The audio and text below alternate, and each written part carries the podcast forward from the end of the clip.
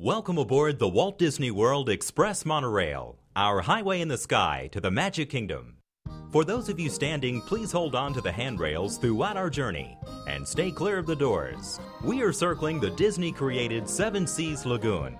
Rising from the Magic Kingdom, on the opposite shore is Cinderella Castle. You can also see Disney's mountain range, Big Thunder Mountain and Splash Mountain in Frontierland, and Space Mountain in Tomorrowland. Hola, bienvenido al podcast de magiadisney.com, el programa en español dedicado a los parques de Disney. Mi nombre es Oscar y una semana más estaré encantado de ser tu guía en este viaje virtual al mundo de Disney. Antes de comenzar el programa de hoy, te recordamos que puedes unirte a los ya más de 14.000 fans que nos siguen en Facebook a través de la dirección www.facebook.com barra disneyadictos o enviarnos tus preguntas, comentarios, ideas y sugerencias a través del formulario de contacto que encontrarás en el blog disneyhispana.blogspot.com. Tampoco olvides registrarte en nuestro foro magiadisney.com para hablar sobre Disney con otros fans como tú. Hoy cumplimos nueve programas y para celebrarlo, nuestro amigo Tony Silver y yo repasaremos los top 10 consejos imprescindibles para visitar Walt Disney World. Sabemos que muchas veces todo el proceso de planificación de unas vacaciones en Disney puede sobresaturar a mucha gente. Hay demasiada información para absorber y nuestro objetivo hoy es tratar de desgranar los consejos más importantes que debes de tener en cuenta para aprovechar al máximo tu viaje. Como siempre, Tony y yo hemos preparado nuestra lista de consejos de forma totalmente independiente, así que no sabemos de antemano lo que ha puesto otro. Vamos a ver en cuántos consejos coincidimos. Ahora, relájate y ponte cómodo, porque el show de magiadisney.com está a punto de comenzar. Bienvenido nuevamente al podcast, Tony. ¿Cómo estás? Bienvenido, pues muy bien, estoy aquí. Sí, ya contando, contando los días, ¿no? Para tu viaje. Contando los días. Concretamente, creo que me quedan 73. 73 días. Bueno, y me contabas antes que ya tienes las reservas de los restaurantes. Sí, desde, desde ayer. Y cuéntanos un poco, ¿cuáles, cuáles son los más destacados? Sí, los que más ganas te, tengas de, Sí. de ver. Pues mira, el que más ganas tengo de ver es el Cinderella Royal Table. El tema de, de comer con las princesitas y tal. Y luego también ver una parte del castillo que no, que no conocía, ¿no? Que es la parte del comedor y la escalera esa interior con, con la chimenea y, y un poco pues ver otra otra, otra visión de lo que es eh. La Es una suerte. Yo estuve en el Cinderella Royal Table hace muchos, muchos años. Me acuerdo eh, con mi familia, yo tendría, no sé, 8 o 10 años. Eh, se llamaba King Arthur's Banquet Hall.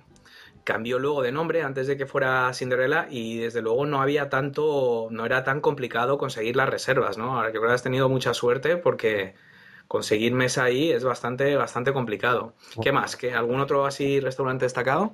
Sí, bueno, yo creo que es que ahora con el tema de que, de que ahora cobran lo que es las reservas, yo creo que ahora eh, se, se ha vuelto un poco más flexible el tema. Y de hecho sí, he tenido suerte porque a 70 días eh, antes del viaje poder conseguir reservar, como he conseguido reservar, pues la verdad que Mm. es un poco de suerte, pero bueno, oye, eso es síntoma de que, de que funciona el sistema. Lo- Me contabas antes que tenías también el, el, el Rainforest Café de Animal Kingdom. Sí, eh, sí, tengo el. Rainforest Café y luego y luego me, el día de Epcot para ver bien lo que es el show de, Illumina- de Illuminations tengo el, la hacienda San Ángel. Ah, muy bien. En, en la parte de fuera. Sí, sí, sí, en la parte, Vale, además sí. voy a ir pronto para que me dejen una mesa ahí y daré un poquito de pena si hace falta. Sí, ahí es crucial. El timing, ¿a qué hora tienes esa? ¿Te acuerdas? A las 8. Ah, y Illuminations es a las 9, ¿no? Mm, para la época la No verdad es que no lo, no sé, no lo sé. Yo supongo que será sobre las 9. Bueno, ahí tienes una vista privilegiada.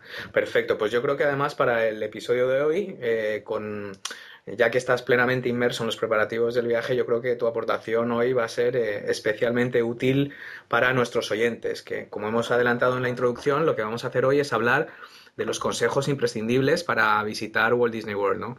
Yo creo que, como comentaba al principio, eh, existe ese riesgo de sobresaturación, ¿no? De mm, el que quiere viajar a Walt Disney World y está escuchando este programa, seguramente siga el blog, eh, esté siguiendo todo tipo de información en Internet y al final mm, yo creo que incluso a nosotros que, estamos absorbiendo esta información continuamente, mm, siempre nos lleva a pensar, decir, bueno, pero de todo esto que llevo años o meses leyendo, realmente, ¿qué es lo más importante, ¿no? Sí. Al final, también yo creo que eh, comentarle a los oyentes que los consejos que vamos a dar tampoco quiere decir que si se te olvida alguno de estos consejos no vas a disfrutar del viaje o va a ser un viaje desastroso. Seguramente eh, yo me acuerdo pues eh, cuando empezaba a ir a los parques que ni mi familia ni yo teníamos ni idea de todo lo que estamos hablando ahora de organización y de todo lo que hemos ido aprendiendo y nos lo, nos lo pasábamos perfectamente bien. Yo creo que en parte por el desconocimiento, o sea que independientemente de estos consejos, pues que la gente esté tranquila, que tampoco queremos estresarles más todavía con, con, temas que se les puede haber olvidado y que al final, oye, son consejos eh, personales, eh, subjetivos, digamos, pero que al final del día yo creo que independientemente de si los sigues al pie de la letra o no, pues vas a tener unas vacaciones maravillosas, ¿no? Sí. Yo creo, Tony, eh, antes de empezar, me gustaría de todas formas aprovechar la ocasión para que le contaras a los oyentes eh, tu nuevo canal de Disney en, YouTube, que ha salido esta semana y yo creo que es una buena ocasión para que, para que le hagas un poco de, promo aquí. Bueno, pues muchas gracias. Pues sí, la verdad que me hacía mucha ilusión de, sacar, eh, bueno, sea, me, me, gusta mucho hacer fotos, me gusta mucho grabarlo todo y es una buena forma de de hacer algo que también que, nos gusta, ¿no? Porque también esto del podcast, pues también es algo que te gusta, ¿no? Hablar de Disney, pues, pues es lo mismo. La verdad que me da un poquito de corte ponerme delante de la cámara y se, se nota y tal, pero bueno, eso es algo que con el tiempo pues se va, se va arreglando y tal. Me ha gustado mucho el tema de que, y luego, claro, ahora se me enciende la bombilla y empiezo a, a ver mm, formas de, un poco llevarlo un poco más al humor y, hacer estas situaciones que vivimos ahí dentro de los parques pues con un poco de sentido del humor y que la gente pues más que nada que se lo pase bien. Sí, me parece, me parece muy original y bueno, todos los oyentes que no lo conozcan todavía lo que tienen que hacer es ir a YouTube, la dirección youtube.com barra user barra Tony Silver Videos Está linkado también, lo hemos enlazado desde nuestra página de Facebook, pero es youtube.com barra user barra Tony Silver Videos. Eh, y nosotros, para no ser menos, hemos lanzado también esta semana nuestro canal de Disney Adictos Televisión, en youtube.com barra user barra Disney Adictos, eh, con lo cual, pues yo espero que a lo largo de las próximas semanas y meses Mm, vayamos sacando nuevos vídeos, tanto Tony Silver como yo, y que la gente pues pueda tener esa vertiente adicional para, para información de, Disney, ¿no? Bueno, pues ya, eh, ya casi se nos acaba el podcast con tanto resumen y tanto preámbulo, así que ¿qué te parece si nos metemos con los con los 10 consejos? Adelante. Venga, Tony, dale tú, empieza. Vale, yo, mira, mi, consejo número 10. Consejo número 10, eh, bueno, lo he lo he, bueno, lo, he organizado a nivel de importancia, ¿vale? del 10 el más bajo al primero el más, el más importante, ¿no? Número 10, pues lleva, llévate una maleta de mano vacía para llenarla de regalos. O sea, esto viajamos a un sitio que está muy lejos y vamos a querer comprarlo todo. Y si nos llevamos dos maletones gigantes llenos de ropa y llenos de tal, porque nos vamos a ir allí 10 días o 12 días, pues no, al fin y al cabo no, no, no, no vale. Porque luego vas a cargar allí y no vas a tener maleta y tal. Está bien llevar una maleta gorda, eh, bien grande, y dentro de esas maletas pues metes una maleta de estas de deporte o lo que sea, una bolsa de deporte y tal, y eso para luego para volverte con los regalos. Totalmente de acuerdo y de hecho eh, esta semana sacamos un, post en el blog de confesiones de un Disney adicto, de, un poco los objetos cotidianos con los que eh, estoy en contacto en el día a día, que prácticamente sin darme cuenta empecé a recopilar todas las cosas, desde la funda del móvil hasta las zapatillas de estar por casa, que están relacionadas con los parques de Disney, y una de ellas era una bolsa de deportes, la típica bolsa de tela eh, blanda, y, comentaba que compramos en el último viaje, mm, de hecho compramos un par de ellas porque nos pasó exactamente lo que dices. Empezamos a comprar y a comprar y a comprar cosas y luego no nos cabían las maletas. Entonces, bueno, también aprovechamos la excusa para traernos unas bolsas de Disney, pero eh, lógicamente pues ahí son mucho más caras y yo creo que es mejor pues eh, esos ahorros guardarlos para otro tipo de regalos más chulos mm, pero efectivamente yo creo que eso es un punto importante, ¿no? Que tenga la gente en cuenta que vas a volver con muchas más cosas de lo que fuiste, menos dinero, que con eso vas a volver con menos. bueno, pues mm, yo también he ordenado los míos de, de menos importante a más, aunque la verdad es que llegados a este punto es un poco difícil pues decir que uno es más importante que otro, ¿no? Con lo cual, bueno, todos son más o menos igual de importantes. Yo como consejo número 10 tengo planificación. Y planificación es un poco general y como hemos comentado antes, pues yo creo que todo el que esté escuchando este podcast ahora mismo, pues entiende la importancia de la planificación. Yo creo que es importante comenzar a planificar el viaje y a informarte lo antes posible.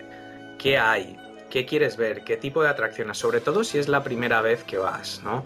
Mm, yo creo que es un viaje muy caro en función de cuánta gente vaya y del alojamiento que vayas a tener, de, los días que te vayas a quedar ahí. Puede ser similar, superior o desde luego muy parecido a lo que es la compra de un coche. Entonces, cuando alguien se compra un coche, investiga mucho, ¿no? Va a varios concesionarios, se compra revistas, hace toda esa investigación sobre los distintos aspectos del coche, porque es una compra cara que no te vas a tomar a la ligera, ¿no? Entonces, yo le comentaría a la gente que, eh, esto, pues lo, afronten, esta organización, de la misma forma que si fueran a comprarse un coche, o sea, hacer mm, esa investigación mm, y estricta y de, ver todo lo que hay ahí, ¿no? Como mínimo, con seis meses de antelación, mm, esos 180 días, se abre el periodo de reservas de restaurantes. Esto entra dentro de esa fase de planificación, ¿no? Cuanta mayor información tengas de antemano, yo creo que mejor equipado vas a estar para saber cómo dedicar tu tiempo, que por definición y por desgracia es limitado, ¿no? Y realmente mm, cómo hacer todo aquello que realmente te apetece, para no volverte con la sensación de que te has dejado cosas en Disney sin ver, lo primero que necesitas es saber qué quieres ver. A lo mejor luego pues vas a estar deambulando el parque para arriba, para abajo, en lugar de estar haciendo mm, aquellas cosas que realmente te apetece ver. Así que, resumiendo, consejo número 10, esa planificación. ¿Cómo lo ves? Lo veo muy bien. sí, muy importante no somos los más adecuados, ¿no? Para, para decir que no, pero, pero yo creo que, bueno, esto tampoco quiere decir que tengas que ser un psicópata con la hoja de, de, Excel de lo que vas a hacer cada minuto del día, porque yo creo que eso también le quita parte de la gracia. O sea, yo creo que si vas todo el día estresado pensando que tienes una reserva de comida, una reserva de cena y por cualquier cosa te apetece hacer otra cosa, te trastoca por completo esos planes, ¿no? O sea, que bueno, yo creo que un término medio, tener una idea de lo que quieres hacer, y, bueno, no ser demasiado rígido. Eso ya depende de los gustos, pero sí que tener esa idea de, lo que quieres ver. Sí. ¿Qué tienes de número 9? Mira, pues mi como número 9 la verdad que va un poco con el tema de lo que acabas de comentar y es muy importante considero eh, déjate llevar por el ambiente y no seas crítico al detalle. Me refiero a que eh, vamos a ver, mm, Disney World no, hay nadie perfecto, ¿sabes? se intenta llevar toda la perfección y al detalle. Pero bueno, ¿sabes? hay cosas que fallan, pues por ejemplo un día pues en la sabana no te la no te han hecho bien la cama, lo que sea. Yo considero importante que la gente, que alguien que va a Disney World que vaya con una actitud positiva. Y, en, y con eso me refiero yo, bueno, te puedo contar un ejemplo de que yo, por ejemplo, un día saliendo de, yo estaba alojado en el All Stars y un día saliendo me encontré una cucaracha muerta en el suelo. Pero bueno, en vez de, bueno, sí, puede pasar, es un sitio, es un sitio pantanoso y hay mosquitos y hay de todo, o sea, entonces claro, se entiende de que se pueda pasar por alto en un momento de esto. Veo mucha, he visto muchas reviews mucha gente con muy mala... Muy quejicas, ¿no? Sí, muy mala... O sea, eh, sí, nada, nada sí, como sacándole punta a todo, ¿no? Y realmente no, no, obviamente son la gente que menos disfruta. Y yo creo ¿Tú no tuviste, Tony, en tu primer viaje, ¿no, ¿no te pilló un huracán o un... Sí. Sí, no, también. Es que es un problema, aparte de lo que dices, eh, de cosas que puedan fallar, yo creo que una de las principales cosas que pueden fallar en un viaje a, esencialmente la zona del Caribe es, el tiempo. Y eh, vamos, yo creo que prácticamente todos los días que he estado en Disney, al final llueve, muchas veces, la típica tormenta primaveral o de verano que descarga muy fuerte, pero otras veces hay tormentas tropicales o incluso huracanes prácticamente todos los años en la época de verano normalmente, ¿no? Me parece que es junio, julio, agosto, septiembre, eh, un poco esa fecha de verano que son tormentas que ha habido casos de gente que se ha pasado las vacaciones metido en el hotel eh, prácticamente sin poder salir, o sea que las cosas pueden fallar. Sí, sí, sí, totalmente. De hecho, de hecho, si, bueno, si me lo permites, mm, yo este iba a ser uno de los consejos, pero no, he decidido quitarlo porque he visto que he visto que ahora van a ofrecer Disney World lo que son las comidas y las cenas bueno, las comidas gratis en septiembre, ¿no? Iba a decir que, que, la gente no fuera, intentara evitar esas fechas, pero claro, viendo que hay comida gratis, pues la verdad que mejor no digo nada y que la gente vaya en septiembre y que coma gratis. Sí, el tema de comida gratis, bueno, ya lo hablaremos en otro, en otro episodio, pero yo he visto gente que, que ha calculado realmente hasta qué punto es una buena oferta lo de la comida gratis y no te creas que está tan claro, porque al final lo que consigues, ellos lo que buscan con esto es eh, tener ocupación de los hoteles en momentos teóricamente de temporada baja. Y, y, lo que hacen es que acabas pagando un precio de habitación, lo que es el rack rate, que en el mundo hotelero es el precio base de la habitación sin ningún tipo de descuento, etcétera, contratar park tickets consiguen que la gente se quede dentro de Disney. A lo mejor tú te ibas a quedar fuera para, ahorrar dinero, pero bueno, como te dan esa comida gratis, pues te quedas dentro, ¿no? Y luego mm, acabas pagando bastante más por la habitación de lo que a lo mejor podías haber pagado en otro momento en el que no, no había esa oferta y sobre todo el comentario general, sobre todo de gente no americana, es que la cantidad de comida es bárbara. Es decir, que, que, no, no puedes con ella. Aparte de que, por supuesto, luego la comida es gratis, pero si no has hecho tus reservas, no vas a poder comer en ningún sitio de los que te apetece, ¿no? Porque obviamente toda la gente que va con la comida gratis lo ve como una oportunidad para comer en restaurantes que de otra forma no iban a poder permitirse. Por tanto, esa gente está los 180 días antes al teléfono, a las 7 de la mañana hora americana, para reservar en todos esos restaurantes porque, entre comillas, les va a salir gratis, ¿no? Cierto, que, sí, que tiene, que tiene ese, ese tema. Vale, eh, o sea que es, tu punto número 9 está, está, muy bien, ¿no? Por ser positivo. ser positivo, tener esa actitud eh, abierta, dejarte llevar por el, por el ambiente y no ser excesivamente crítico con el detalle, ¿no? Dicho esto, también suelen ser cosas bastante excepcionales y yo creo que en general la experiencia tiene que ser bastante buena, ¿no? Sí, sí. Pues yo mi siguiente consejo, eh, el 9 mío, es muy sencillo. Mentalízate de que no puedes verlo todo. O sea que al mismo tiempo, o sea, a la vez que, que, mi consejo anterior era esa planificación, yo creo que la contrabalanza de eso es mentalizarse de que Disney World es gigante. Ya lo hemos hablado muchas veces aquí, es me parece que equivalente al tamaño de San Francisco, varias veces toda la isla de Manhattan, y, es imposible que te dé tiempo a hacerlo todo ni a verlo todo. A lo mejor has visto cosas que te apetecen ver o sitios donde te apetece comer. Eh, yo en el último viaje tenía muchas ganas de, cenar en el restaurante este que se llama Sana en Animal Kingdom Lodge y tenía una lista de un montón de cosas que quería hacer y es que al final no llegué. Mm, la mitad de las cosas que llevaba en la lista de, de cosas que indispensables que quería hacer pues por diversos motivos, generalmente porque está reventado cuando acaba el día, mm, no podía verlo. Entonces, claro, yo no iba especialmente mentalizado porque yo daba por hecho de que iba a poder hacer esas cosas. Y al final no pude, luego hice otras cosas que tampoco tenía previsto, como pasar una tarde simplemente paseando por la zona del boardwalk, súper agradable, coger el barquito desde los eh, Disney Hollywood Studios hasta la zona de Boardwalk, que no lo había hecho nunca, pasear por toda esa zona, visitar los hoteles de la zona de Boardwalk.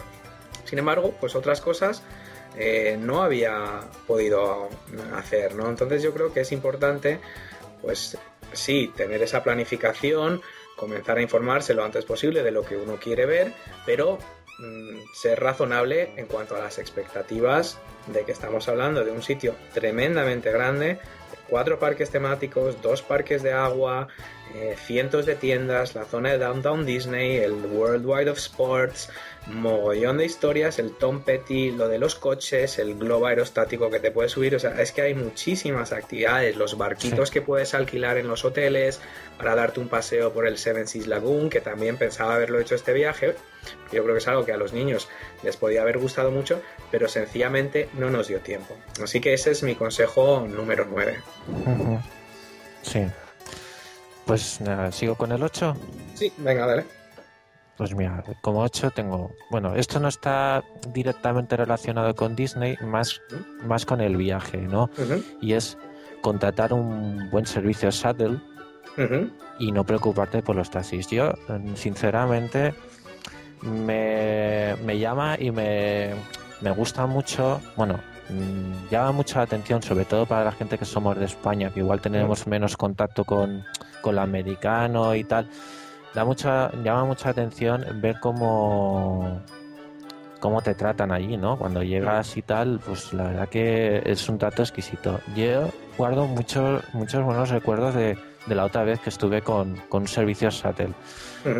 Y considero que es un, es, una es un primer contacto con una persona de, de allí que te va a dar una serie de consejos, que te va a dar también muy buenos consejos y que te va a hacer sentir bien nada más llegar. Porque llegas a, a, Estados Unidos, sobre todo si es la primera vez que viajas allí, te puedes sentir un poco descolocado. De decir, ostras, esto Estados Unidos, aquí el idioma, tal, no sé. La mayoría hablan español, bueno, que prácticamente todos. Y la verdad que eh, hay, hombre, hay precios, hay precios. Yo he visto gente con precios buenos y, yo la verdad que en mi último viaje me llevé un buen, un buen sabor de boca con eso. Todo, y esto lo organizaste por tu cuenta, ¿no? Sí, este, el anterior lo organicé por mi cuenta. ¿Y qué opinas de, Magical Travel? Porque es una cosa que la verdad es que yo creo que lo hemos comentado en alguna otra, eh, en alguna otra ocasión, no nos termina de, convencer a mí personalmente por el tema del, viaje, es verdad que si lees los foros americanos o, o escuchas los, los, podcasts suyos, etcétera, la gente está emocionada con Magical Express porque qué, mejor forma de, comenzar tus vacaciones con que te vaya a recoger el, autobús de Disney y que está todo organizado, no te tienes que preocupar por nada, pero a mí, ¿qué quieres que te diga? Es que después de hacer un viaje de, 10, 12 horas desde con transbordos, etcétera, estar esperando un autobús y a lo mejor que me traigan las maletas a las 5 de la mañana, hombre, yo entiendo que el que viaja desde Atlanta o desde Dallas o desde donde sea, que llega a Orlando a las 3 de la tarde y en cuanto llega al hotel se va al parque y cuando vuelve a las 9 de la noche tiene las maletas, es perfecto. Sí. Pero yo es que ni se me pasó por la cabeza lo de Magical Travel, no sé tú cómo lo ves. Yo, mira, yo no lo he utilizado porque yo siempre empiezo, primero paso por, por la Universal y la verdad que no lo he utilizado, pero sí que he leído, igual que tú, he leído gente que, pues que yo qué sé, que es tarda un poquito y tal, que luego también se ve que es un poco lioso las indicaciones. Cuando llegas al aeropuerto de Orlando se ve que está en otra terminal, en el Magical Travel, no sé qué, tienes que cogerte el shuttle ese que te lleva por dentro. Yo lo de los shuttles lo digo por el tema de que también es un poco, pues, bueno, hablas con una persona que es allí, ¿sabes? Que te puede dar consejos, que te puede también contar un poquito de cómo es la vida allí, ¿no? En esa zona y tú los traslados desde. Porque tú empiezas tus vacaciones en Universal. Sí. Y el traslado de. O sea, entonces tú has cogido el transporte privado este desde tanto desde el aeropuerto a Universal como luego de Universal a Disney, ¿no? Sí. Vale, sí. Ese es mucho más práctico, la verdad. Vale, perfecto. O sea, que, y este era tu punto número 8, ese buen servicio de shuttle y no dejarlo al azar y desde luego no andarse preocupando por taxis y luego cuánto te van a cobrar, ¿no? También tienes la ventaja de que llevas cerrado ese precio de antemano, con lo cual tampoco tienes que estar preocupado de cuánto te van a cobrar el taxi, que es una cosa que yo creo que todos los turistas que viajamos a una ciudad y cogemos un taxi, la primera sensación es que nos van a engañar. No mm. sé si soy solo yo, pero siempre tienes esa preocupación de cuánto nos van a cobrar, cuánto nos va a costar el viaje, ¿no? Pues muy bueno, pues este consejo mm, tampoco lo tenía yo, o sea que de momento tenemos muy poco solapamiento. Paso al consejo número 8 mío, eh, es que hay algo para todos. Y me explico. Mm, normalmente la gente, pues cuando viajas a Disney, normalmente no vas a ir solo. Pues puedes ir con tu pareja o puedes ir con tu familia, con una familia más grande, con un grupo más grande. Mucha de la gente que nos sigue en, Facebook, en Disney Adictos, pues hacen grandes viajes familiares. Nosotros en nuestro último viaje, pues íbamos mi mujer y yo con dos hijos, mi madre, mi padre, mi hermana que venía de Nueva York, mi hermano con su novia que venían de Los Ángeles. Quiero decir, son grupos grandes y cada uno tiene sus gustos. Es decir, cada uno le puede interesar un tipo de atracciones. Nuestros oyentes saben que yo no soy muy fanático de los thrill rides. Sin embargo, pues hay otra gente que es lo más, lo más para ellos, sobre todo si tienes hijos a lo mejor con una diferencia de edad. A mejor tienes un hijo adolescente de 13 años que lo que más quiere es montar en Rock and Roller Coaster y Tower of Terror cinco veces seguidas, pero luego tienes otra niña de 5 años mm, que quiere estar todo el día montando en Blancanieves y en Dumbo. Entonces, yo creo que eh, aquí la clave, y una vez más, enlazado con el primer punto de planificación que hablábamos, es dejarle a cada uno que haga lo que quiera. Yo creo que tampoco pasa nada porque la gente se separe durante unos momentos del día y yo creo que de hecho si va a ser un grupo grande puede ser un consejo muy bueno, decir, oye, si uno se quieren ir a hacer una cosa y otros se quieren hacer otra, pues tener ese tiempo, un par de horas, para que cada uno, pues a lo mejor hay, una persona de tu grupo que quiere pasarse dos horas en una tienda en Main Street. Pues oye, si eso es lo que le gusta, mm, lo puede hacer, ¿no? Yo al final lo que creo es que Disney, precisamente, como es tan grande, pues hay cosas para todos. A lo mejor a alguien de tu grupo, pues le hace mucha ilusión ir a un parque acuático. Pues esto mm, es ser consciente de que hay algo para todos y tratar de organizar ese viaje para que todo el mundo pueda ver algo que le guste. Porque claro, si al niño adolescente ese de 13 años le pones a montar todo el día en Blancanieves y en Dumbo, o si a la niña de 5 años la pones en Tower of Terror o en Rock and Roller Coaster, realmente nadie va a disfrutar. Y, entonces mi consejo ahí es, bueno, tener en cuenta que hay algo para todos y tratar un poco de encajar los gustos de cada persona de tu grupo para que todo el mundo tenga una experiencia realmente mágica. Yo no sé si esto tú lo has experimentado alguna vez, Tony, o bueno, a lo mejor en tu caso no sé cuándo fuiste a lo mejor con tu madre, no sé si ahí en cuanto a gustos erais similares o... Sí, bueno, aquí más cazado Oscar. más cazado porque era mi número dos. bueno, bueno. Sí, yo, sí eh, yo cuando fui con mi madre y tal, la verdad que mi madre, mi madre es muy valiente. Ahí donde la ves, es una persona que tiene dificultades para andar y eso, pero le, le encanta subirse a una montaña rusa. Y sí, yo opino lo mismo, que, que una forma también de disfrutar es ver que los demás disfruten, ¿no? Yo, por ejemplo, mi novia es le encantan los thrill rides, pero de una manera brutal. Yo mm, lo he comentado alguna vez en el foro y tal, a mí me gustan los thrill rides, realmente disfruto las montañas rusas, pero me mata, o sea, le tengo un pánico a las alturas, pero atroz. Y le tengo pánico, pero luego es que la disfruto y me, me gusta subirme por eso. Y yo pues, pues, con mi novia pues va a ser así, va a ser... Eh, ya la va, la va a flipar con Rock and Roller Coaster, la va a flipar con Tower of Terror, de Expedition Everest y luego también las atracciones, las montañas rusas de la Universal, etc. Hulk y todo eso. O sea que Hulk vas a estar ahí grabando como un campeón, ¿no? Hulk, madre mía, Y la manta. Y la manta sí, también. Sí, en, en SeaWorld, es verdad. ¿Al final SeaWorld ibas o...? Sí, sí, voy a aprovechar una tarde. Vale, vale, porque no sé por qué pensaba que al final lo habías cambiado o, lo que habías quitado era lo de Kennedy, ¿no? Algo habías... Sí, eh, ¿Suena? O sea, no voy al Centro Espacial Kennedy, pero aprovechamos lo que es el día que vamos a Discovery Cove, que aquellos cierran cierran a las 5, pero yo creo que a las 3 ya nos estamos yendo de allí. Nos vamos a las 3, que es cruzar la calle, y estás ya en SeaWorld, ¿no? Y entraremos ahí iremos directamente, pues eso, pues. pero nosotros, la, verdad es que en nuestro último viaje también eh, sí que nos separamos varias veces Mm, me acuerdo, pues también nosotros íbamos con niños pequeños, que bueno, esto ya lo hablaremos más adelante con, con otros consejos, pero bueno, pues eh, había momentos que ellos pues tenían que descansar o, o no les apetecía estar de compras y tampoco pasa nada por separar al grupo durante algunos momentos del día, ¿no? No solo para que cada uno vea lo que quiere, pero yo creo que también está bien mm, obtener es un poco ese tiempo de, libertad, ¿no? de, tranquilidad y, luego pues normalmente las cosas salen, salen bastante bien. Bueno, y yo ya he contado alguna otra vez que a mí no me dio ningún tipo de pudor a las 9 de la noche dejar a todo el mundo en la cama irme a los Extra Magic Hours de Magic Kingdom. Y la verdad, está mal que lo diga, pero fue un poco una liberación, porque yo, que, yo me vi los Hall of el Hall of Presidents de Magic Kingdom, que absolutamente nadie de mi grupo tenía ni el más mínimo interés en ver, y estuve paseando por Magic Kingdom. Y, bueno, me tomé un chocolate caliente ahí en Main Street, me senté ahí un rato a ver el castillo, vi el final de, del, desfile de, del Spectrum Magic este, ¿no? del Main Street Electrical Parade, que es el que tenían en, en ese momento. Y oye, yo creo que es eso, ¿no? Al final todo el mundo disfruta y, ya está. Sí. Bueno, pues ese era mi, mi, punto, ¿no?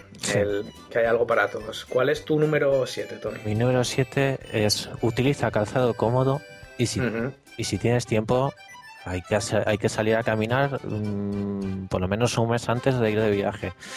Y eso eso también lo has comentado en el, en el anterior. Sí, en el de viajar con niños. En el viajar con niños. Yo me lo estoy aplicando. Me voy con los perros, me, voy con los perros por ahí a dar la vuelta y, tal, porque, claro, utiliza calzado cómodo. También una experiencia que tuve fue con mi madre, que aparte de que la pobre mujer pues tiene problemas para, para andar y eso, encima, claro, o sea, estrenó calzado, claro. estrenó calzado y se dejó, bueno, unas heridas en los pies, que tuvimos que ir a un supermercado ahí a comprar apósitos y tal para que se los pusiera, porque es que no podía andar. Y a partir de ese día, todos los días stroller con mi madre. Sí, porque es que son, son muchos kilómetros los que haces al día, ¿no? Yo, la verdad es que una cosa que tengo previsto para el próximo viaje, que no sé cuándo será, llevarme un podómetro. Sí, sí.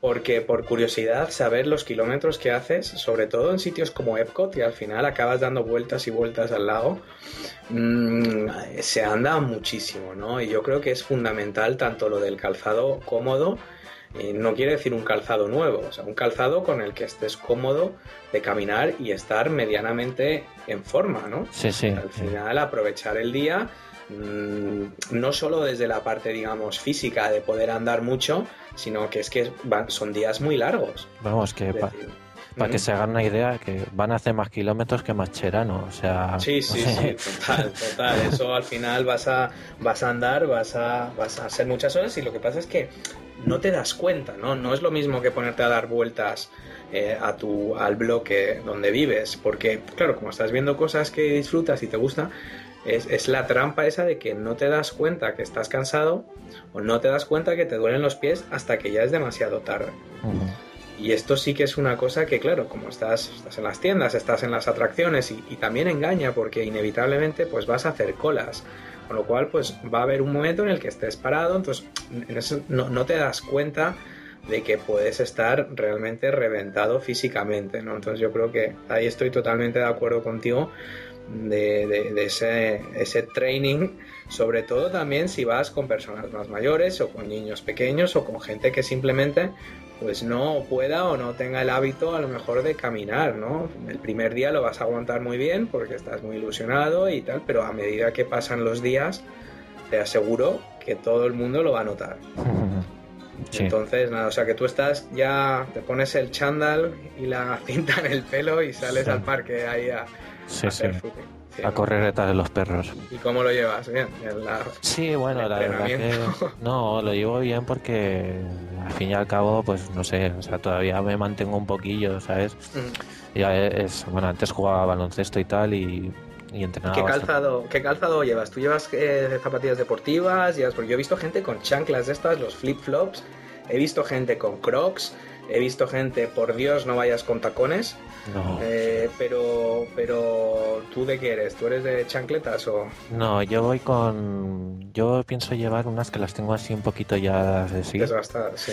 Y son de, de estas de, trekking, de, de, montaña. Bueno, no son, son zapatillas, no son botas, ¿sabes? Son zapatillas y tal, de tobillo bajo y tal pero son de son para andar por el monte y eso la verdad que me, me van genial. Imprescindible los calcetines. Sí, sí, sí. Y un consejo muy bueno que escuché en un, en, un podcast de, Disney americano, lo leía en un foro, es, fíjate, llévate un bote grande de estos que venden en la farmacia de vaselina y úntate los pies, si tienes la más mínima molestia, úntate los pies eh, lo que es la parte del tobillo, los, laterales de los pies, donde creas que te puedan salir rozaduras. Porque claro, lo que hace al final la vaselina es que, impide esa fricción eh, en el pie, ¿no? Ya sea del calcetín o del calzado.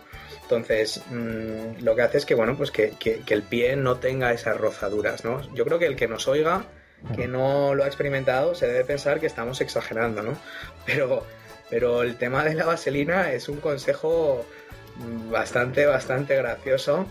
Eh, y que bueno lo usan muchos corredores también eh, creo que lo escuché en un podcast sobre la maratón de Disney ¿no? el tema de untarse los pies con vaselina para que no para que no creara esa, esa fricción. Así que bueno cada uno que haga lo que quiera pero la conclusión es esa no ese entrenamiento. Sí. Perfecto. Pues eh, tenemos entonces mi número 7 mi número 7 son el tema de eh, horarios, desfiles y extra magic hours. Entonces, relacionado también con el tema de planificación, creo que mi lista es un poco trampa porque todas, todas eh, se, bifurcan, se bifurcan un poco de, la primera que hablábamos de la planificación. Todo está relacionado de una forma u otra con la, con la planificación y aquí, eh, claro, Disney suele publicar los horarios de los parques, también de los desfiles, espectáculos de fuegos artificiales, aproximadamente con seis meses de antelación. Y esto hay que tenerlo en cuenta, ya que al final bueno, puede afectar el parque que quieres visitar cada día, lo cual a su vez va a afectar las reservas de tus restaurantes, etc. ¿no? Entonces, eh, casos concretos, pues a lo mejor mm, pues Illumination sí que lo ponen todos los días en Epcot, pero Fantasmic no. Mm, va y viene, creo que en momentos de, de verano, etcétera, lo hacen una o incluso dos veces al día, pero en temporada baja los parques cierran muy pronto y los espectáculos no son necesariamente todos los días. Luego también tienes que tener en cuenta que si vas en época de Navidad o vas en época de otoño, a lo mejor algunos días Magic Kingdom está cerrado por la noche porque está el, Mickey's Very Merry Christmas Party o el, o el, Halloween Party, que son eventos que si no tienes un ticket específico para ese evento, eh, te van a echar del parque, no vas a poder montar en nada, no vas a poder hacer nada. Entonces, claro, si tú tienes planificado ir a Magic Kingdom justo ese día y solo dispones de un día por parque, pues vas a tener muy pocas horas y a lo mejor no vas a poder ver los fuegos artificiales por la noche y ya no vas a tener otra ocasión.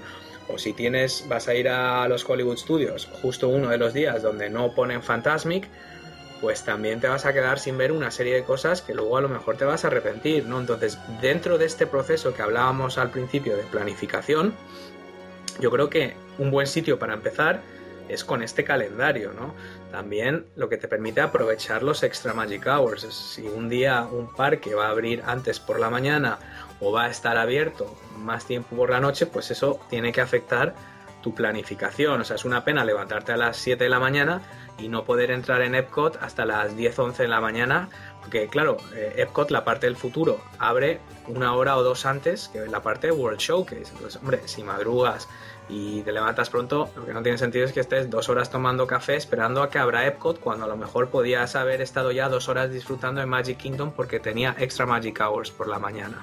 Por tanto, aquí el tema es todo el tema de horarios, desfiles, eventos, extra Magic Hours, hay que tenerlo en cuenta. Eh, en la página de Disney hay un calendario con todos estos eventos. Hay otra página que se llama www.magic.com, www.magic.com y ahí tienen un calendario día por día, parque por parque, de todos los eventos, de Extra Magic Hours, etcétera, y yo creo que es bastante recomendable consultarlo con tiempo, ¿no? Sí. O sea que esto al final, bueno, yo creo que todos lo hablamos mucho, pero yo entiendo que al final hay tantas cosas que hacer que hay consejos que se te pueden pasar, pero yo creo que este no debería de ser uno de ellos, ¿no? Eh, o hacer una reserva para cenar en un, en un parque que justo ese día cierra antes. Pues vas a estar perdiendo bastante tiempo, ¿no? Entonces, bueno, esa es mi, mi consejo número 7. Sí. Pues yo, mira, yo como seis, ¿vale? Eh, bueno, eh, hay, que, hay que hacer muchas fotos. Yo soy partidario, fíjate, y no, no soy profeta de, ello, porque precisamente hago lo contrario. Bueno, hay que fotografiarlo todo, ¿vale? No hace falta que se grabe todo en vídeo ni nada. Real, En realidad, de la forma que vas a recordar más tu viaje va a ser por las fotos que por los vídeos. Y eso lo digo también por experiencia. Yo tengo mucho grabado tal de los parques, muchas rides y tal, y sí, los veo de vez en cuando, pero lo que más veo son las fotos. Porque es cuando te da, ah, mira, sí, aquí es cuando estábamos y tal y que cual, mira, la cara esta que llevaba yo cuando, ¿sabes? Y eso, eso es muy importante. Yo creo que la gente se tiene que se tiene que mentalizar de que un buen reportaje fotográfico mm, hace mucho, hace mucho para recordar. Tú, yo, yo fíjate que pienso que yo tengo muchas fotos desde hace, vamos, de, todos los viajes que he hecho y yo he disfrutado mucho más con los vídeos. Fíjate, también porque los vídeos que, que hacíamos nosotros, que ahora es un problema porque, claro, son vídeos familiares que apenas salen las atracciones. es verdad que si estás haciendo los right videos, luego te vienen fenomenal para el canal de YouTube, pero es verdad que tampoco te dice mucho, porque es que ese vídeo, pues no, no sales tú, no muestra nada. Entonces, sí, yo ahí mm, no sé si discrepar un poco, porque yo tengo vídeos de que fuimos en los años 90, toda la familia Disney, y a lo mejor los he visto 200 veces pero no salen las atracciones. Sale pues el hotel, cuando sales por la mañana, luego empezábamos a grabar a lo mejor cuando estábamos comiendo. Mm, apenas salía al parque, o sea, pues podías estar viendo el vídeo y realmente no era no eran atracciones completas, a lo mejor se grababa un trocito de una atracción o de un espectáculo, pero era un poco la familia. Hmm. Y, yo eso, fíjate que yo ahí sí que las, los he visto muchísimo más que las fotos. Pero mm. al final, bueno, yo creo que depende también de, de cada uno y es verdad que las fotos es mucho más fácil, ¿no? Verlo luego.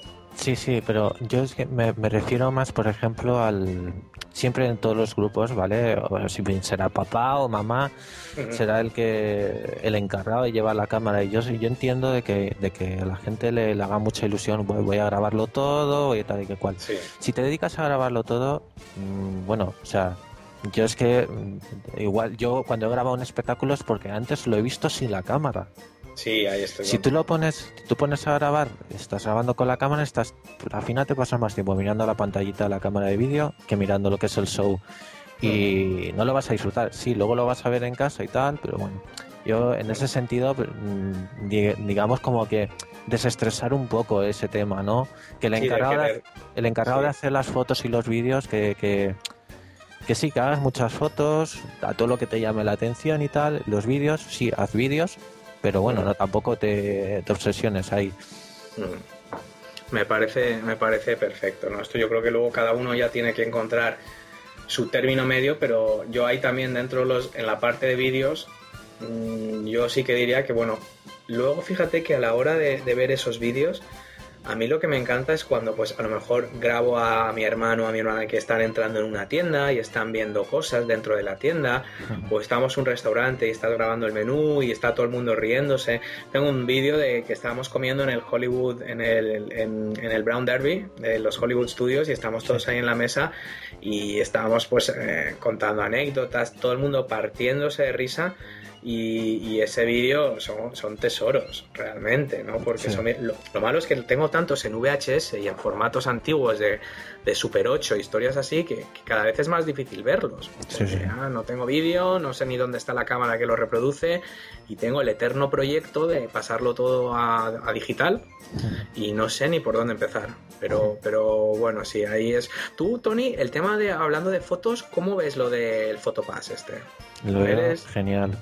Sí, te gusta, es, es caro, es, es, muy caro, pero también te quita este problema que tú dices, ¿verdad? Da igual, da igual. Es que es que lo vas a, vamos a ver, es caro. Bueno, mm. caro relativamente. Si te vas a comprar luego un peluche que te va a costar 30 dólares, mm. ¿sabes? Pues yo creo que en vez de comprarte el peluche que te cuesta 30 dólares, pues para eso te compras lo que es el reportaje fotográfico Photopass, que encima son fotos de una calidad HD al máximo y encima con efectitos especiales, que si te sale el stitch eh, del pecho o lo que sea, no, pues eh, yo lo veo muy bien, la verdad. Yo nosotros la verdad es que la última vez hicimos muchas, llevamos bastantes tarjetas y, y sí que hicimos varias, aprovechamos sobre todo para todo el grupo junto, porque al final luego siempre tienes el problema de las fotos que que si uno es el que está haciendo las fotos todo el rato, ese es el que se va a quedar fuera de las fotos. Y yo la verdad es que siempre he sido muy cortado y siempre me da mucha vergüenza pedirle a la gente que me haga fotos. De hecho, tengo esta pelea siempre con mi mujer porque a ella le encanta hacernos fotos y no tiene ningún problema en pedirle a cualquiera que pase por ahí pero no solo que nos haga una foto, sino le dice, haznos dos o tres y ahora una en vertical. O sea, yo me muero de la vergüenza. Es que lo, lo paso fatal porque no es una foto, es haznos dos o tres y ahora hazlas en vertical.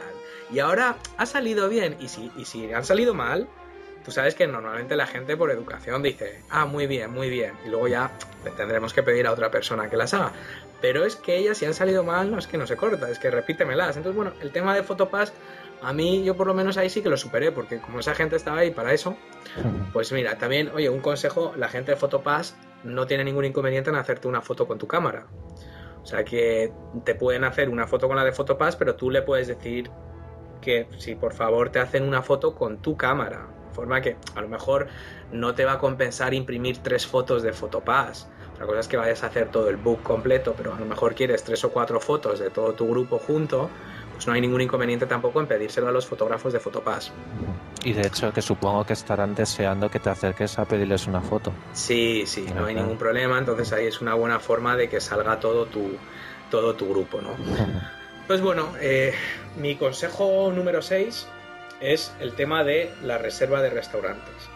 Entonces, también relacionado con lo que hemos empezado hablando tú y yo, de reservar los restaurantes donde quieras comer y cenar con la mayor antelación posible, esos 180 días de antelación si puede ser.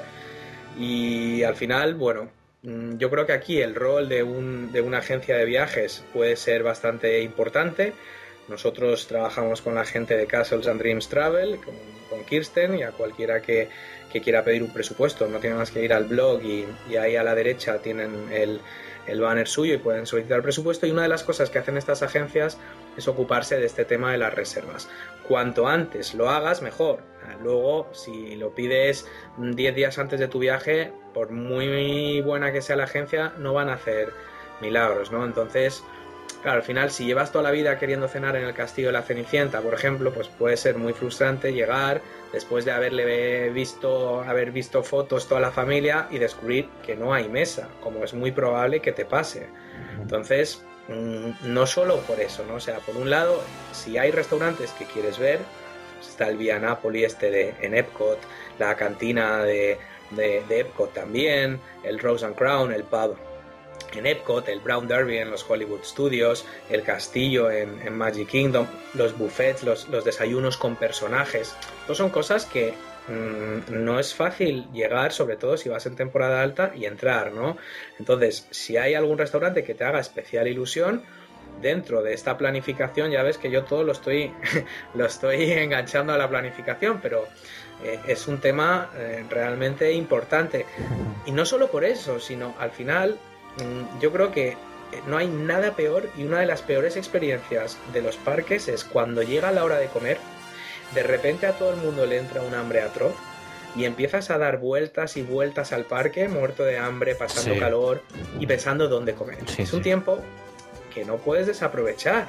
Entonces, como a lo mejor no te apetece comerte todos los días una hamburguesa, pues a lo mejor dos o tres días saber ese día vas a ir a sentarte tranquilamente y vas a estar una hora y media, dos horas o el tiempo que sea mm, comiendo una comida normal que no son fingers de pollo o pizza o hamburguesas, pues también viene bien. Entonces, claro, para que eso sea posible hay que reservarlo con antelación. Entonces, bueno, también es verdad que si vas en temporada baja y vas en y comes o cenas en horario más a lo mejor europeo, pues nosotros en España a lo mejor comemos a las 2, a las 3 de la tarde, cenamos a las 9 de la noche, a las 10 de la noche. En Estados Unidos la comida es a lo mejor a las 12 del mediodía y la, hay gente cenando a las 5 y 6 de la tarde. Entonces, bueno, si tú quieres cenar a las 9 y media, 10 de la noche, asumiendo que esté abierto ese día el parque, y quieres comer a las 3 de la tarde, y además vas en temporada baja, pues a lo mejor no tienes problema. Nosotros hemos reservado en el mismo día en, el Brown Derby de los Hollywood Studios, hemos reservado el mismo día, eh, eh, incluso hemos llegado a comer, pero entrar y pasar al Cellier, que es el del pabellón de Canadá en Epcot, que es considerado uno de los restaurantes más difíciles de entrar. Pero también, también os digo que a medida que han ido pasando los años y la gente cada vez entiende cómo funciona esto de las reservas y sobre todo el tema del free dining y todo este tipo de cosas, cada vez es más difícil hacer esto, incluso en temporada baja. Lo cual, bueno, otro es el, este de los estudios de eh, el, el sci-fi diner este de los coches entonces son restaurantes chulos que yo creo que ahí pues hay que tenerlo en cuenta, ¿no? También el tema este de las reservas. Y además que es muy sencillo, simplemente con que se lo mandar un mail a, a Kristen y ya está. Y... también ahora además se puede reservar por web, con lo cual si oye, si te gusta hacerlo a ti porque lo consideras parte de tu preparativo y, y, es una cosa que también es divertida y llamar a Disney o hacerlo online, pues también es una cosa que, que puedes hacer, ¿no? Pero, pero sobre todo eh, tenerlo en cuenta. ¿Qué más, Tony? ¿Qué más tienes? Número 5, vamos. Número 5, sí. Pues mira, yo considero que es muy importante dedicar mucho tiempo a saciar la curiosidad.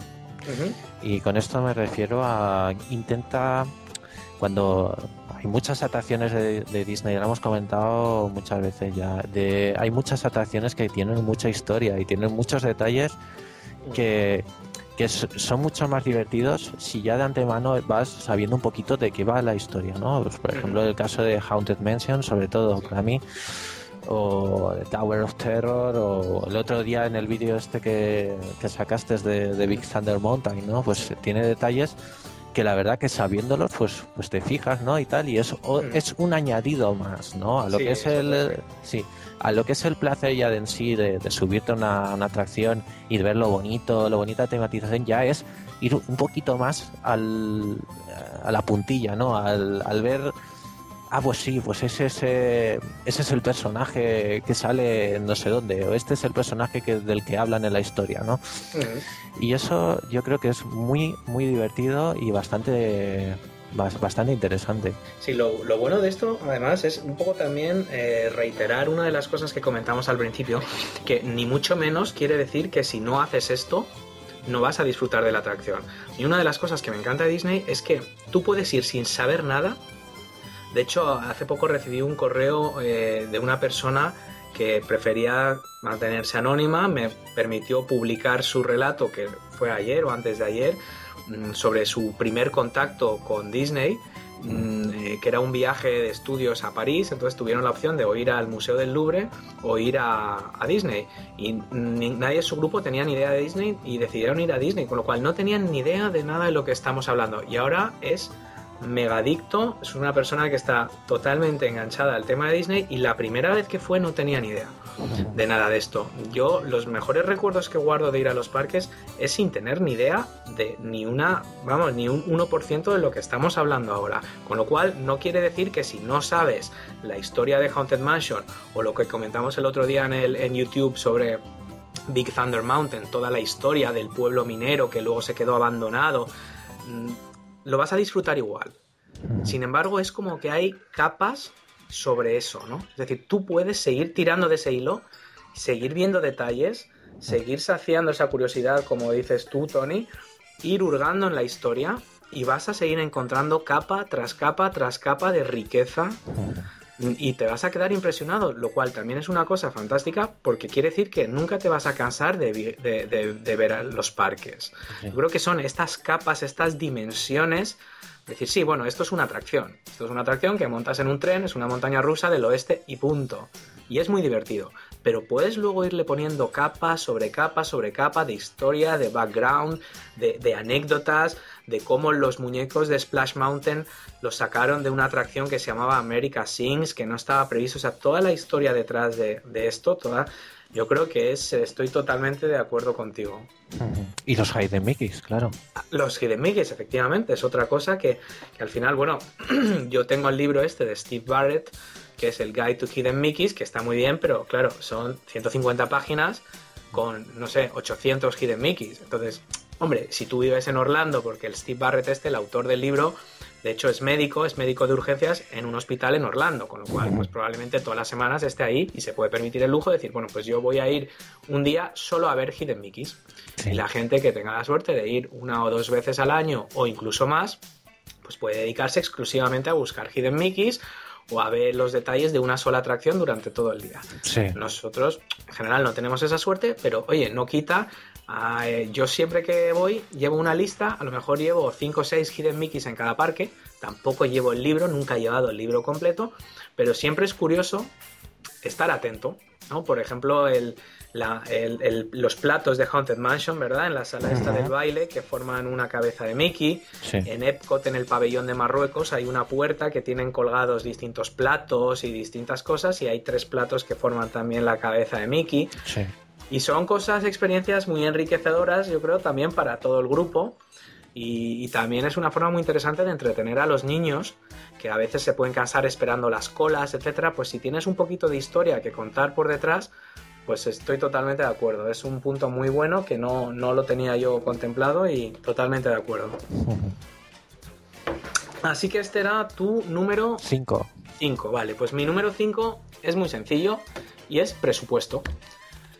Yo creo que es importante dedicar un presupuesto para tu viaje tema de transporte, tema de comida, tema de regalos y tratar de ceñirse a él en la medida de lo posible.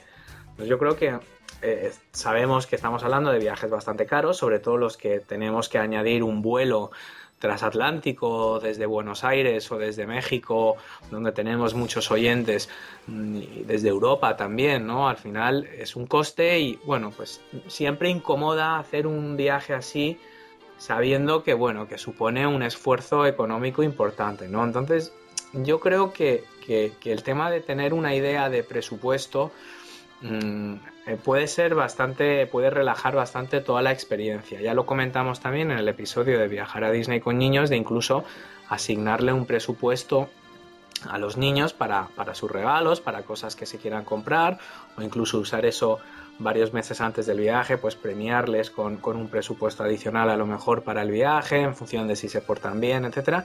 yo creo que también para los adultos tener una idea de que esto no es un pozo sin fondo, es decir, es perfectamente posible disfrutar perfectamente sin arruinarse, ¿no? Entonces yo creo que el tema este del presupuesto, pues es una cosa que también mucha gente me ha preguntado y nos ha escrito, diciendo, bueno, ¿y cuánto me puedo gastar? Es decir, como, como si fueras ahí y te fueran a meter la mano en los bolsillos, ¿no? Bueno, al final la comida es un poco más cara de lo normal, pero como cualquier parque de atracciones o museo o cualquier otra experiencia turística que, tengas.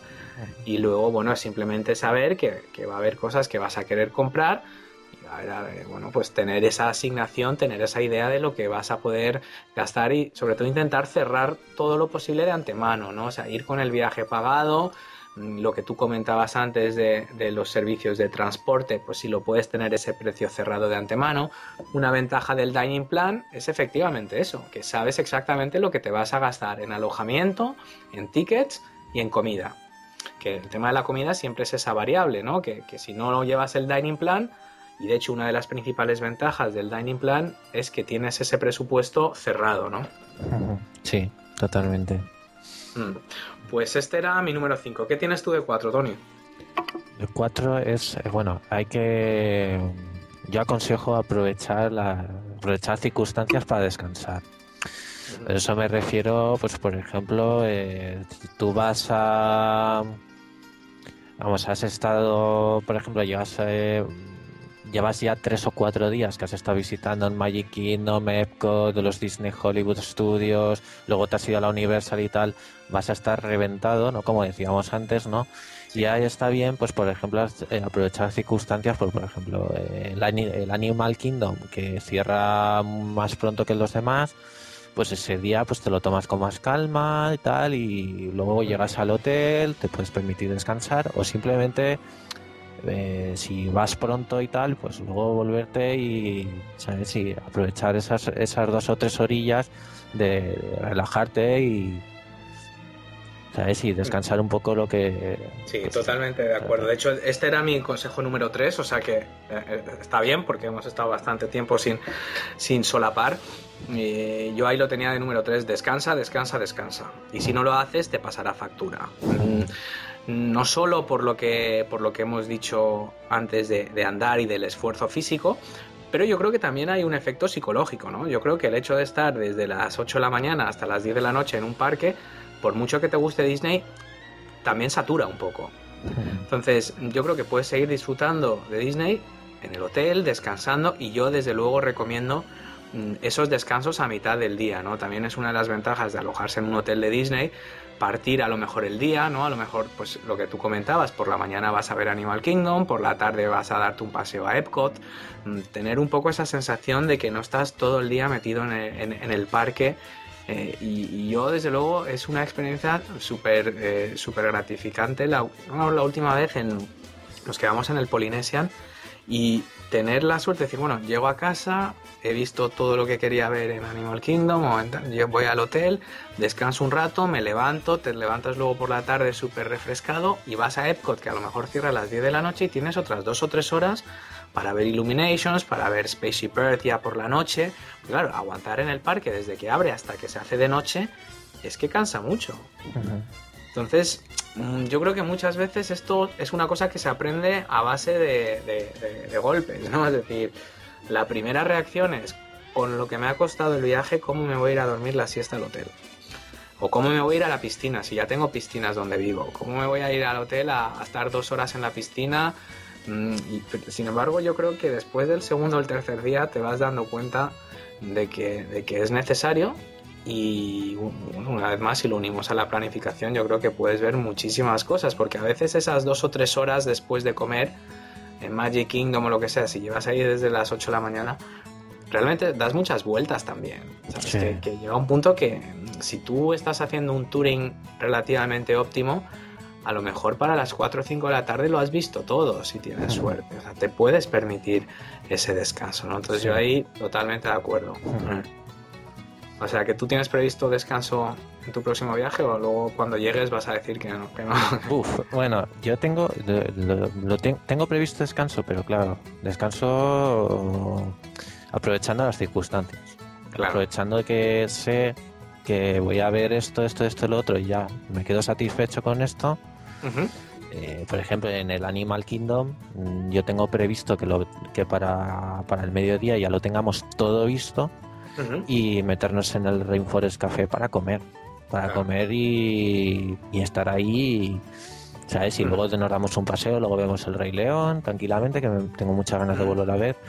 Y luego, luego, pues nada, pues por la tarde ya en el hotel, darnos un bañito, lo que sea, disfrutar del hotel.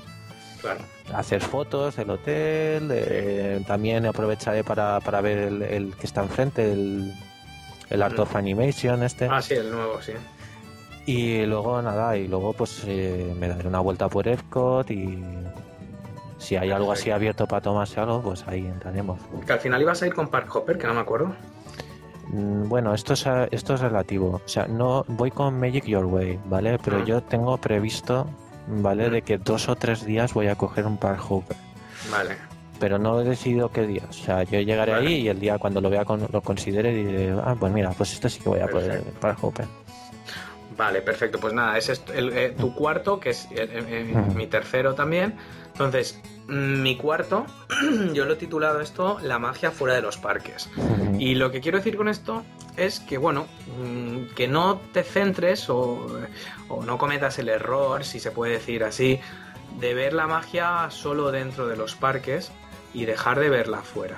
Yo he comentado aquí muchas veces que para mí personalmente pequeños detalles como la decoración de algunos hoteles, sobre todo los deluxe, el Polynesian, el Grand Floridian, me encanta el monorail pasando por el Contemporary, me encanta la zona del boardwalk, eh, es súper agradable, la música ambiente de los restaurantes, todo este tipo de cosas son precisamente lo que diferencian a Disney de cualquier otro parque temático del mundo, no son necesariamente atracciones y curiosamente Tony, yo cuando, o sea, cuando recuerdo los viajes y tal, para mí no es tanto las atracciones, no es estar montado en Peter Pan o en Spaceship Earth, que sí, por supuesto, son, son la experiencia al es la experiencia central de tus vacaciones.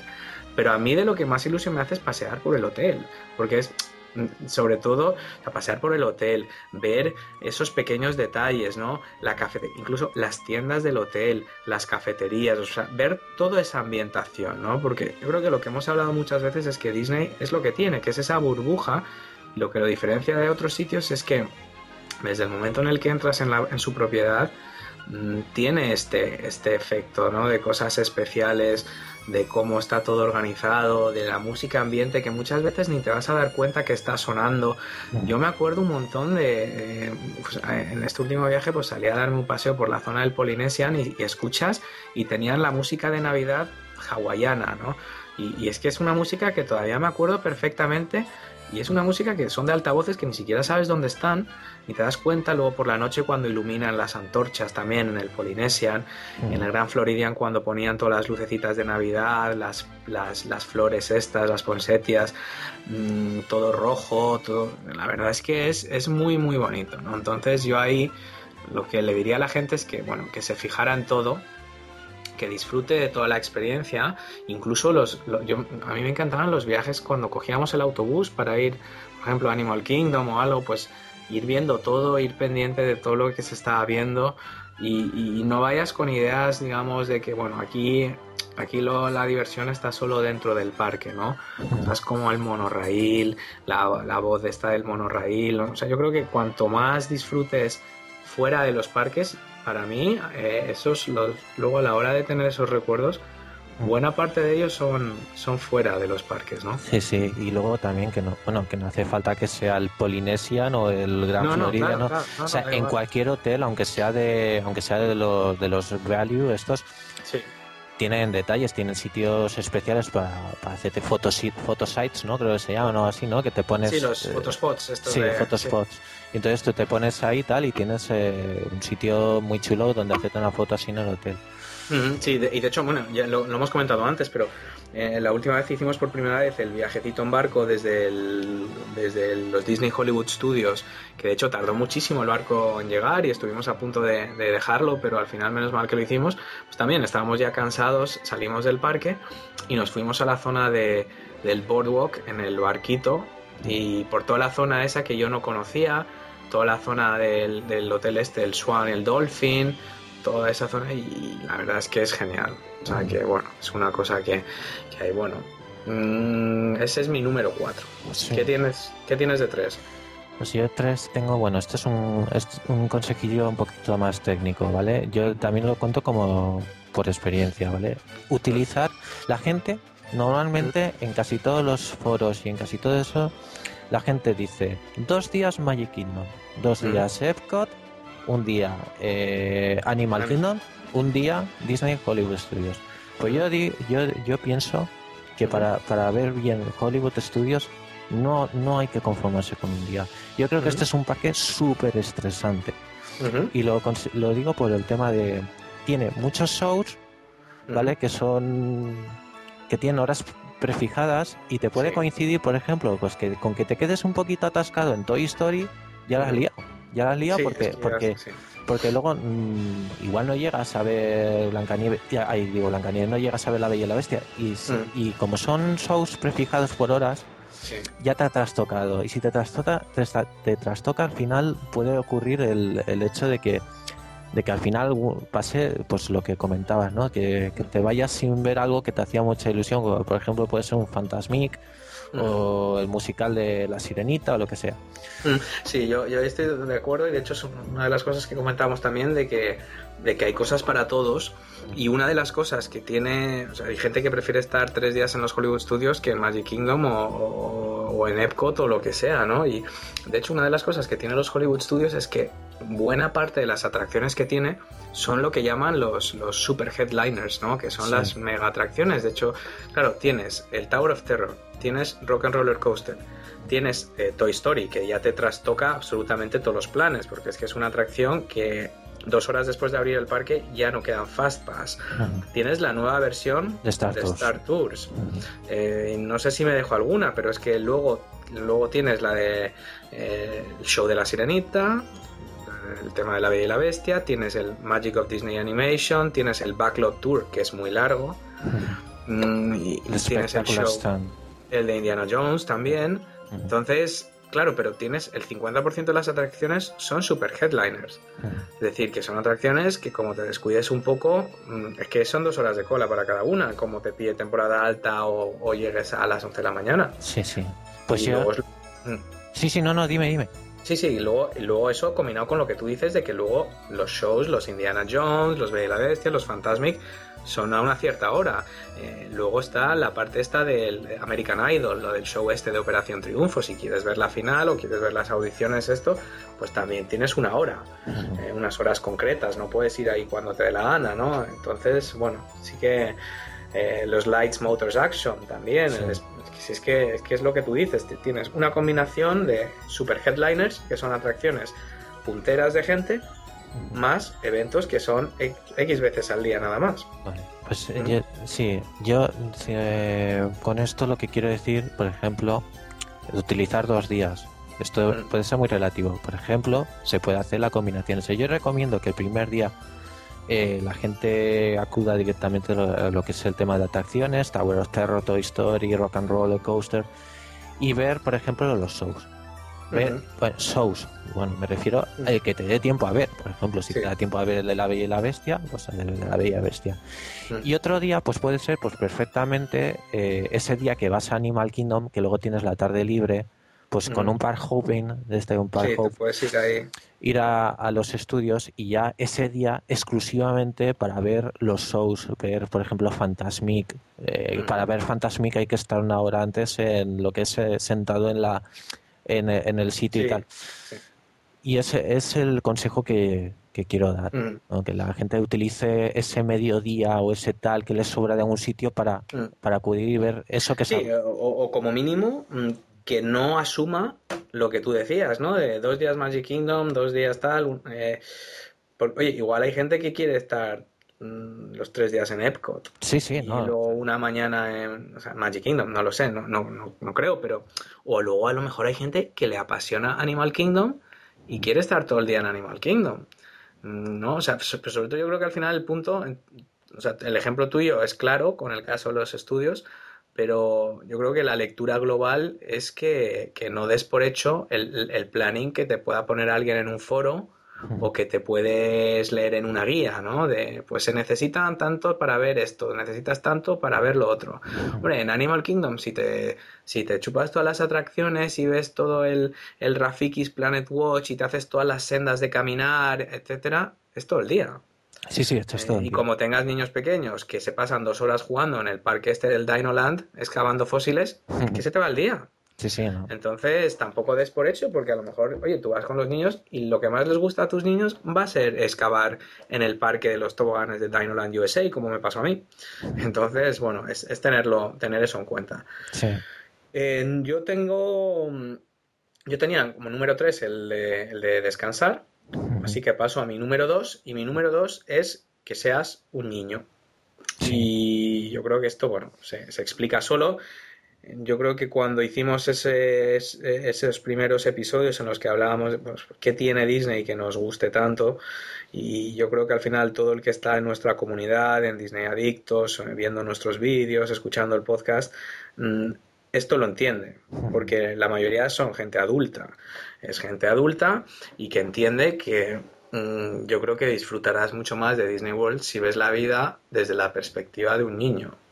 Eh, y con esto quiero decir que tienes que, los americanos lo llaman suspend disbelief, es decir, en el momento en el que entras, meterte un poco en ese rol, o sea, dejarte un poco llevar y, ver las cosas, intentar verlas desde la perspectiva de un niño, ¿no? Y que no te dé vergüenza, pues si te gusta Pinocho, pues cuando ves a, a Pinocho en el desfile, pues que no te vergüenza aplaudirle o darle un abrazo a Mickey Mouse y, hacerte una foto con él. Y oye, si se te escapa una lagrimilla cuando ves Wishes o Illuminations, pues oye, ¿qué, le vamos a hacer? ¿no? O sea, que, yo creo que así, si vuelves a disfrutarlo de comunión, o sea, para, yo creo que para nosotros y para mucha de la gente que nos sigue, eh, la verdadera magia de Disney es esa. Yo creo que es que cuando atraviesas esas puertas, eh, si te metes en ese papel, mm, vas a volver a, vivir cosas con una despreocupación y con una ilusión que mm, es muy difícil conseguir hoy en día con ningún otro tipo de cosa, ¿no? Entonces, ahí el consejo es dejar a un lado los complejos que puedas tener, la vergüenza que te pueda dar, los reparos que puedas tener. Y en parte es muy sencillo, porque los americanos no se cortan ni un pelo. Entonces, mm, vas a ver que a lo mejor el que desentona eres tú, porque es que ahí los, los, americanos no se cortan ni un pelo a la hora de, de expresar estos sentimientos y de, y de disfrutar, ¿no? O sea, que, que te metas en ese papel y, y, que, y, que, veas un poco todo desde, desde esa perspectiva, ¿no? Totalmente. Así que será mi, mi número dos, ¿no? Verlo todo como un niño. Tú, Tony, ¿qué tienes? Porque tú luego, el, el segundo tuyo era algo similar a lo de algo para todos, ¿no? Lo que hablamos al principio. No sé si quieres añadir algo ahí o, lo hemos cubierto. No, simplemente pues eso, ser positivo, ¿sabes? con una mentalidad positiva y siendo positivo, eh, pues esto como el libro El Secreto, ¿no? Si, si vas con una buena fe, pues vas a, vas a disfrutarlo mucho más. Tu número, número, número uno, número uno. número uno, supongo que, lo esperabas. Y es eh, nada, pues madrugar, madrugar y llegar pronto a los parques, llegar media hora antes de la apertura del parque. concretamente. Esto, esto es muy importante porque esto, esto es la base de todo. Yo creo que si tú madrugas y llegas ahí media hora antes, a las 12 de, de la mañana, bueno, a las 12 de la mañana, a las 12, sí, 12 del mediodía y tal, ya, ya has subido o te has subido en las headliners, ¿no? Ya has, te habrás subido prácticamente en casi todo ya. Y tienes esa confianza o esa satisfacción de, de, haberlo hecho todo casi o de haber cumplido con muchos de tus objetivos y ya lo que es el resto del día, pues te lo tomas mucho más relajado. Está claro, es una cosa fundamental, yo creo que la hemos hablado en prácticamente todos los episodios, eh, el llegar pronto y el aprovechar esa la mañana, ¿no? Que, que, los parques están muchísimo más vacíos, hay muchísima menos gente y, vas, vas, a tener esa sensación de, más holgado, de que hay menos aglomeración, aún en temporada baja, y es que vas a hacer en esas dos primeras horas, o sea, cuando empieza a llegar la gente al parque, realmente te vas a haber quitado ya muchísimo de en medio, ¿no? O sea, que, que, es fundamental. Sí. Perfecto. Realmente, mm, también hay una cosa que, que no, no hemos comentado, pero si tú llegas pronto a los parques, por ejemplo, yo he vivido la experiencia, bueno, yo que soy un fanático de Haunted Mansion, siempre la pongo de ejemplo, pero por ejemplo Haunted Mansion a una hora punta, a una hora punta que, que, hay, que hay gente, y al mediodía, por ejemplo, tú directamente pasas a la atracción, o sea, pasas al stretching room directamente. hay, una, hay un cacho antes de la stretching room, la primera habitación en la cual eh, te sale el fantasma del espejo y tal ese show, por ejemplo, bueno, ese mini show, ese pre-show ¿no? de, la, de, la atracción, pues realmente si llegas a un momento de estos que hay poca afluencia, que es por las mañanas, pues realmente se van a se van a deleitar en ofrecerte ese show y, te, y claro, vas a disfrutar mucho más la atracción, obviamente, con menos. Luego, también, por supuesto, si vas con gente que necesitas alquilar eh, sillitas para los niños o un stroller para un adulto, o te has dado cuenta que te has quedado sin baterías para la cámara o que te has dejado la tarjeta de memoria en el hotel y tienes que comprar otra. Pero yo creo que también, aparte de todo, o sea, esos preparativos iniciales, claro, si llegas más tarde y además tienes que hacer toda esa serie de cosas, o tienes que ir a Guest Relations porque quieres intentar hacer una reserva en un restaurante o cualquier digamos, tema burocrático barra administrativo, digamos, que tienes que hacer antes de empezar, pues claro, todo eso te va a comer, te va a ir arañando eh, minutos o incluso horas, ¿no? Si vas con niños pequeños y que tienen que ir al baño o tienes que cambiar pañales o cualquier tipo de cosa, pues yo creo que eso al final van a ser... Eh, va a ser tiempo a lo largo del día que se te va a quitar de hacer otro tipo de cosas, ¿no? Entonces eso es muy importante luego el tema de coger los mapas, ver pues, las típicas cosas que haces antes de que entras al parque y te quedas un poco aturdido, das unas cuantas vueltas, te haces cuatro fotos. O sea, claro, si haces eso pronto es mejor que hacerlo más tarde, ¿no? Pues mi número uno, curiosamente, pues no es lo de levantarse tarde, pues mi número uno es que, formes recuerdos. Esto es un poco abstracto. El tema al final es que hay gente que va pues va, tiene la suerte de ir más veces a Disney y gente que va a ir menos veces. Pero independientemente de si vas a ir más o menos veces, yo creo que esto está relacionado con lo que comentábamos de las fotos, solo que lo, lo voy a dar una dimensión un poco más amplia, ¿no? No solo grabar vídeos y hacer fotos, ¿no? O sea, yo me refiero a traerte servilletas, a traerte platos, mapas de los parques, mm, los fast passes, o sea, todo tipo de cosas, los tickets que te dan de, las compras. Mm, no lo sé, o sea, eh, un recibo que te den por los strollers, cual, o sea, este tipo de cosas ahí no le vas a dar importancia. Bueno, tú entras en el parque y vas a ver ahí un cajón que hay 200 mapas, coges uno, luego vas a llegar a tu hotel y lo vas a tirar a la basura, se te va a llegar hecho un arreguño, mm, no sé, lo vas a echar en la lavadora sin darte cuenta, eh, y ahí no lo vas a valorar. Tú ahí vas a ir a comer al hotel, vas a coger tus servilletas de Mickey de papel y tu vaso para el zumo del de, Year of a Million Dreams o de la promoción o del diseño que tengan en ese momento eh, y no lo vas a valorar, ¿no? En tu hotel te darán un mapa, te darán una guía con los eventos que puede haber y bueno, y esas son cosas que inevitablemente ahí se quedan. Eh, entonces, yo tengo bolsas y bolsas y bolsas que, que, no sé lo que voy a hacer con ellas, pero muchas veces lo miro y, la verdad es que, que, es muy curioso, ¿no? Hay cosas que eso, pues ahí no parecen tener demasiada importancia, pero luego las vas a echar de menos. Y como hemos dicho muchas veces, yo creo que la mejor forma de, de, vencer ese, ese, blues, ese que llaman el Disney blues, ¿no? Esa tristeza de cuando has vuelto de Disney, ya no sabes cuándo vas a volver, pues aparte de estar en comunidades online como la nuestra, escuchar los podcasts, ver los vídeos, etcétera, mm, yo creo que tener todos esos recuerdos, más allá de las fotos y de los vídeos, mm, tienen bastante, bastante valor, ¿no? Entonces, si te acuerdas, pues tenlo en cuenta, ¿no? Ten en cuenta ese ticket que te dan, esa servilleta que te has tomado algo en el hotel. Obviamente no te la vas a llevar toda manchada de Coca-Cola, de cerveza, de lo que sea, o sea, pero es que ahí te coges dos o tres platos, te metes uno en la maleta y te vas metiendo ese tipo de cosas, porque luego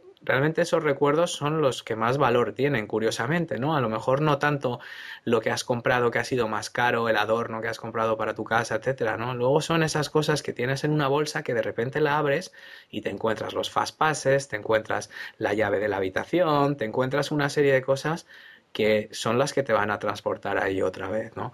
Entonces, ese es mi consejo número uno. El acuérdate de hacer recuerdos, porque es la forma en la que ese viaje lo vas a poder extender y realmente te va a durar toda la vida, ¿no? Sí, sí, sí, totalmente. Además que si, bueno, no te vas a llevar el mancha de Coca-Cola, pero bueno, lo puedes pides otro vaso y ya está. Sí, sí, por eso, está claro que se puede, se puede, se puede pedir, ¿no? Entonces, bueno, yo creo que ya hemos hecho una revisión bastante buena, llevamos ya casi una hora y media, Tony.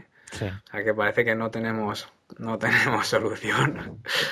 No sé si hay algo más que nos hemos dejado, ¿no? En estos consejos. Yo creo que ha sido bastante exhaustivo el repaso, ¿no? Sí. Pues entonces eh, yo creo que, que eso es todo. Así que... Aquí concluye el noveno episodio de nuestro show. Esperamos que os haya gustado. No olvides que puedes contactar con nosotros en Facebook a través de la dirección facebook.com barra disneyadictos en el foro magiadisney.com o escribiendo un correo electrónico a la dirección info arroba magiadisney.com. Como dijo Walt Disney, y con esta frase nos despedimos como siempre hasta el próximo programa, todos nuestros sueños pueden convertirse en realidad si tenemos el coraje de perseguirlos.